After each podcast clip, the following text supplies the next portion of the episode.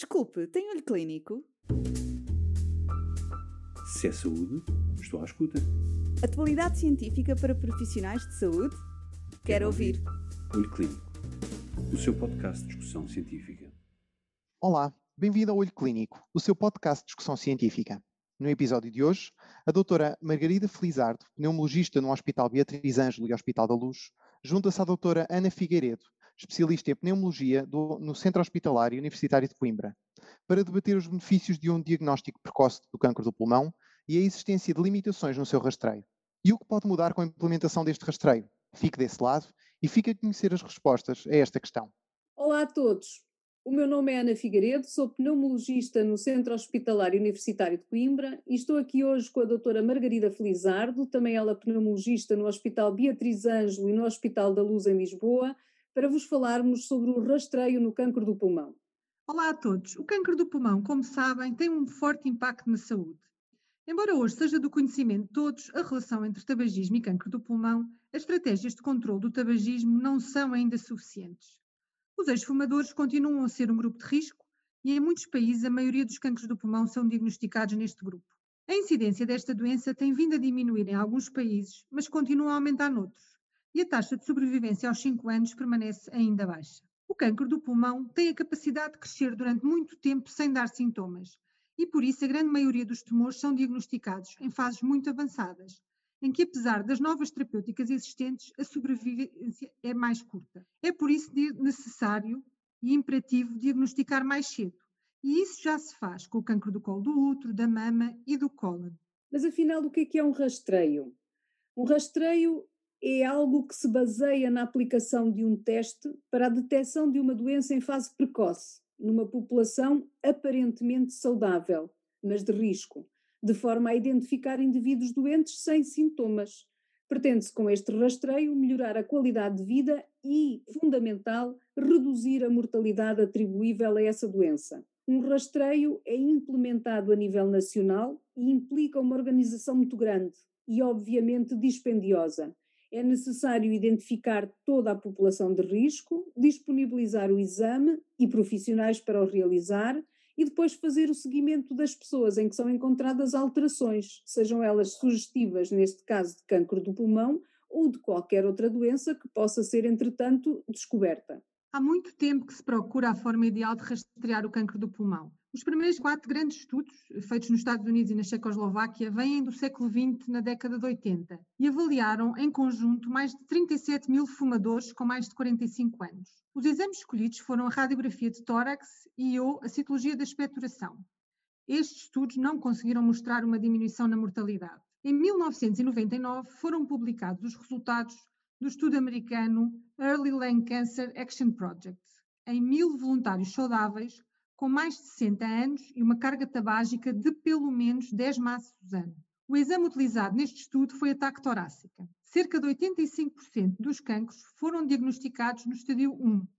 E numa expansão foi feita posteriormente do estudo, a sobrevivência prolongada, tida como medida da taxa de cura, foi cerca de 80%. A TAC mostrou que detectava muitos mais cancros que a radiografia de tórax, e embora este estudo não tivesse conseguido mostrar uma diminuição da mortalidade, a publicidade foi tanta que lançou os estudos subsequentes, não foi, Ana?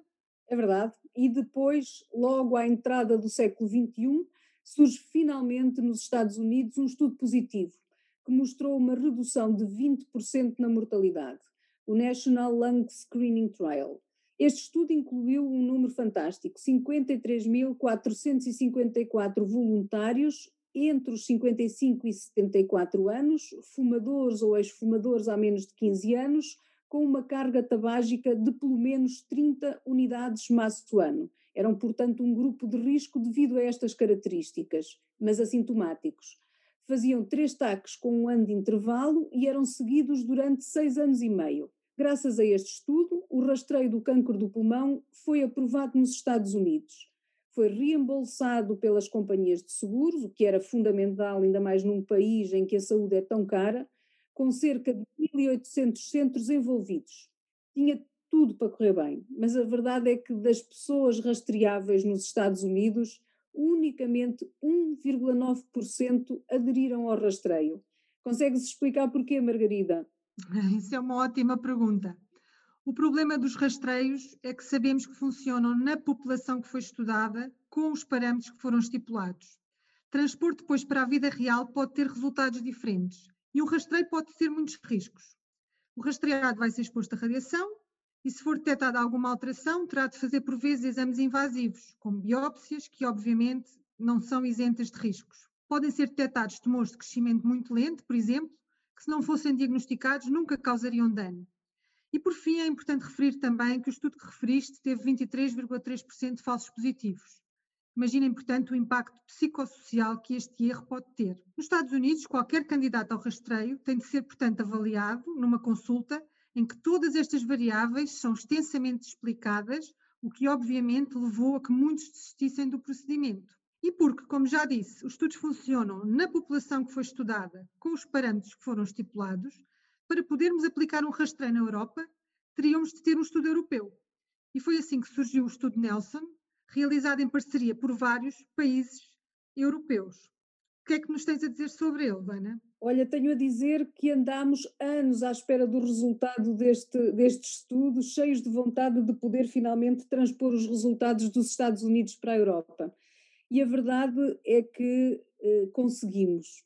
O objetivo do estudo foi demonstrar se o rastreio com TAC de baixa dose reduz mais de 25% a mortalidade por cancro do pulmão nos homens aos 10 anos de follow-up. Percebem agora porque é que houve a necessidade de esperar tanto tempo pelos resultados.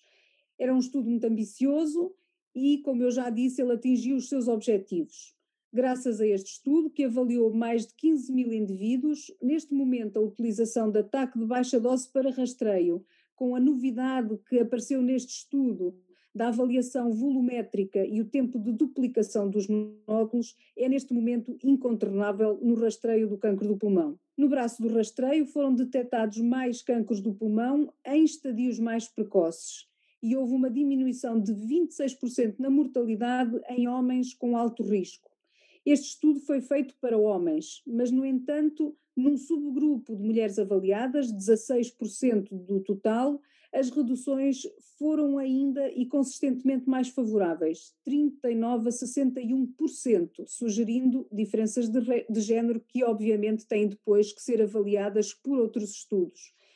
Estes resultados levaram a que um painel de especialistas da União Europeia emitisse uma série de recomendações, incentivando os países membros a iniciarem programas de rastreio do cancro do pulmão. Como é que nós estamos em Portugal quanto a isto, Margarida? Bem, infelizmente em Portugal este programa ainda não foi iniciado e não é muito difícil perceber as razões subjacentes. Temos os recursos necessários organizacionais, os recursos humanos e os recursos materiais que são muito, muito exigentes. Se até agora era difícil, neste momento de grande crise que estamos a atravessar, temos obrigatoriamente outras prioridades. Mas isso não quer dizer que não se possam fazer diagnósticos precoces de cancro do pulmão. Como vos vamos falar no outro podcast, a atenção aos sintomas e a vigilância atenta de doentes de risco pelos seus médicos assistentes podem fazer a diferença no diagnóstico destas doenças. E também é muito importante a noção de que na suspeita diagnóstica é fundamental uma referenciação rápida destes doentes para cuidados especializados, algo que ainda é extremamente heterogéneo no nosso país. Com as novas tecnologias, como a informatização dos hospitais e o funcionamento em rede, as distâncias e as falhas de comunicação vão se esbatendo, mas a verdade é que muito ainda há para fazer mas vontade não falta, pois não, Margarida? Tens razão, Ana, vontade não falta, mas a referenciação dos nossos doentes tem que melhorar nos próximos tempos. Temos de assegurar que os doentes chegam aos hospitais de referência da forma mais célere possível. A boa articulação com a medicina geral e familiar é crucial, mas tem que existir, na minha opinião, uma rede nacional de referenciação que permita aos colegas agilizar a orientação destes doentes. Esta rede permitirá a referenciação dos doentes, orientada pela gravidade da situação clínica para o hospital mais próximo e mais adequado. E digo adequado porque esse hospital terá de dispor dos meios auxiliares de diagnóstico necessários, de acesso à cirurgia e radioterapia e à terapêutica mais adequada. O nosso objetivo ao tratar adequadamente estes doentes é diminuir, quando possível, o intervalo entre o diagnóstico e o início da terapêutica, seja ela curativa ou paliativa. Se é saúde, estou à escuta.